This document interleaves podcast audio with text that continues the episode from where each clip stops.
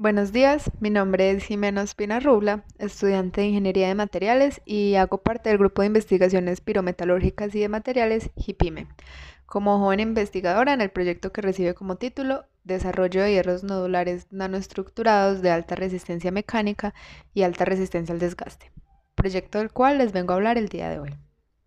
Bueno, primero les voy a dar una breve introducción acerca de qué son los hierros nodulares. Los hierros nodulares son aleaciones de hierro, carbono y silicio que presentan grafito libre en su microestructura y este grafito se encuentra en forma de esferas, dándole a las piezas mayor elasticidad y resistencia mecánica que las fundiciones convencionales. Bueno, en este tipo de hierro se encuentran los hierros nodulares austemperados, ADI por sus siglas en inglés, que se caracterizan por poseer una microestructura de nódulos de grafito en una matriz ausferrítica, que es ferrita vainítica más austenita de alto carbono. Para su fabricación, después de obtener el hierro nodular, el cual podemos observar en la figura 2, donde podemos observar el grafito que se encuentra en forma de nódulos, este se lleva a un proceso de tratamiento térmico, el cual se puede observar gráficamente en el diagrama TTT en la figura 2 también, donde se lleva el material hasta una temperatura de austenización que está comprendida entre los 870 y 980 grados centígrados y se sostiene por un tiempo. Luego de esto, el material se enfría rápidamente hasta una temperatura por encima de la temperatura de inicio de la martencita, que varía entre los 220 grados centígrados y está por debajo de los 400 grados centígrados. Y se sostiene también por un tiempo determinado.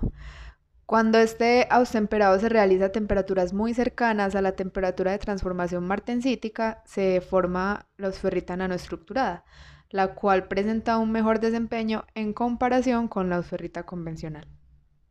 Por otro lado, durante los últimos años ha habido un gran interés en el desarrollo de los aceros vainíticos nanoestructurados libres de carburos eh, llamados nanovein.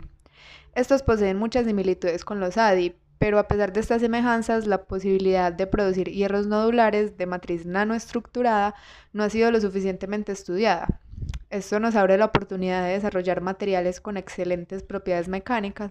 lo cual, combinado con la facilidad de producción y manufactura de los hierros nodulares, convierte a estas aleaciones en potenciales candidatos para la fabricación de diferentes componentes. Por lo tanto, en este proyecto de investigación eh, se busca determinar las condiciones tanto de composición química como calidad metalúrgica y tratamiento térmico para producir hierros nodulares de matriz nanoestructurada. Bueno, para empezar, la fabricación de las aleaciones que están en estudio se realizaron en un horno de inducción en el laboratorio de fundición de la Universidad de Antioquia. Estas muestras se vaciaron en moldes de arena y la geometría de las probetas obtenidas es de bloques escalonados, tal como puede verse en la figura 3. Esta geometría se seleccionó con el fin de obtener diferentes conteos de, nódulos en cada espesor. Eh, luego de obtener el material, se hizo una caracterización del material ASCAS, o sea, recién fundido, para ver su composición química y conteo de nódulos. Y finalmente se llevaron los bloques al tratamiento térmico de dos que les mencionaba anteriormente. Bueno, para la determinación de las temperaturas de austenización y austemperado, ya que estas temperaturas pueden variar dependiendo de la composición que se tenga en la fundición, se realizaron diferentes dilatometrías de alta resolución en el dilatómetro ubicado en el Centro Nacional de Investigaciones Metalúrgicas, el CENIM, en España. Eh, este análisis por dilatometría mide el cambio dimensional, ya sea expansión o contracción, en el material en función de la temperatura. Los resultados obtenidos se pueden observar en la figura 4 y mediante estas gráficas se determinaron los tiempos y las temperaturas necesarias para obtener la microestructura deseada del hierro nodular, nanoestructurado, austemperado. Ya una vez establecidas esas condiciones, se realizó el tratamiento térmico y con el material obtenido se realizó la caracterización tanto cualitativa, mediante microscopía óptica y microscopía electrónica de barrido, y cuantitativa, mediante difracción de rayos X y microscopía electrónica de barrido también. Eh, la microestructura obtenida se puede observar en la figura 5, donde se puede contemplar el nódulo de grafito, la ferrita vainítica y la austenita de alto carbono y a través de la difracción de rayos X y con la ayuda del software ImageJ se obtuvieron los espesores de la ferrita vainítica y el porcentaje en volumen de las fases obtenidas para confirmar si sí se había obtenido un material no estructurado y efectivamente así fue ya que la mayoría de las placas de ferrita vainítica tienen espesores inferiores a 110 nanómetros.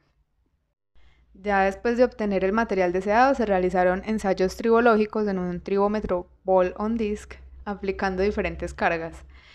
Como podemos observar en la figura 8, la tasa de desgaste disminuye a partir de la carga de 12 newtons. Este fenómeno se puede presentar posiblemente a que entre 10 newton y 12 newtons se genera un esfuerzo que bajo las condiciones del ensayo se dé la transformación de la austenita a martensita por efecto trip, que es transformación plástica inducida, en el cual la austenita de alto carbono se convierte localmente en martensita, permitiéndole al hierro ser utilizado en aplicaciones bajo condiciones de desgaste donde la dureza superficial aumenta y se conserva en su núcleo las propiedades de tenacidad y ductilidad de la ferrita. Pero para afirmar si efectivamente la disminución del desgaste es debido al efecto TRIP, es necesario realizar un micro DRX o un EBSD para encontrar rastros representativos de la martencita formada cerca de las huellas de desgaste. Bueno, por esta razón, eh, sigue en estudio el comportamiento del desgaste de este material y asimismo se deben realizar ensayos mecánicos de impacto y tracción. Muchísimas gracias a todos por su atención.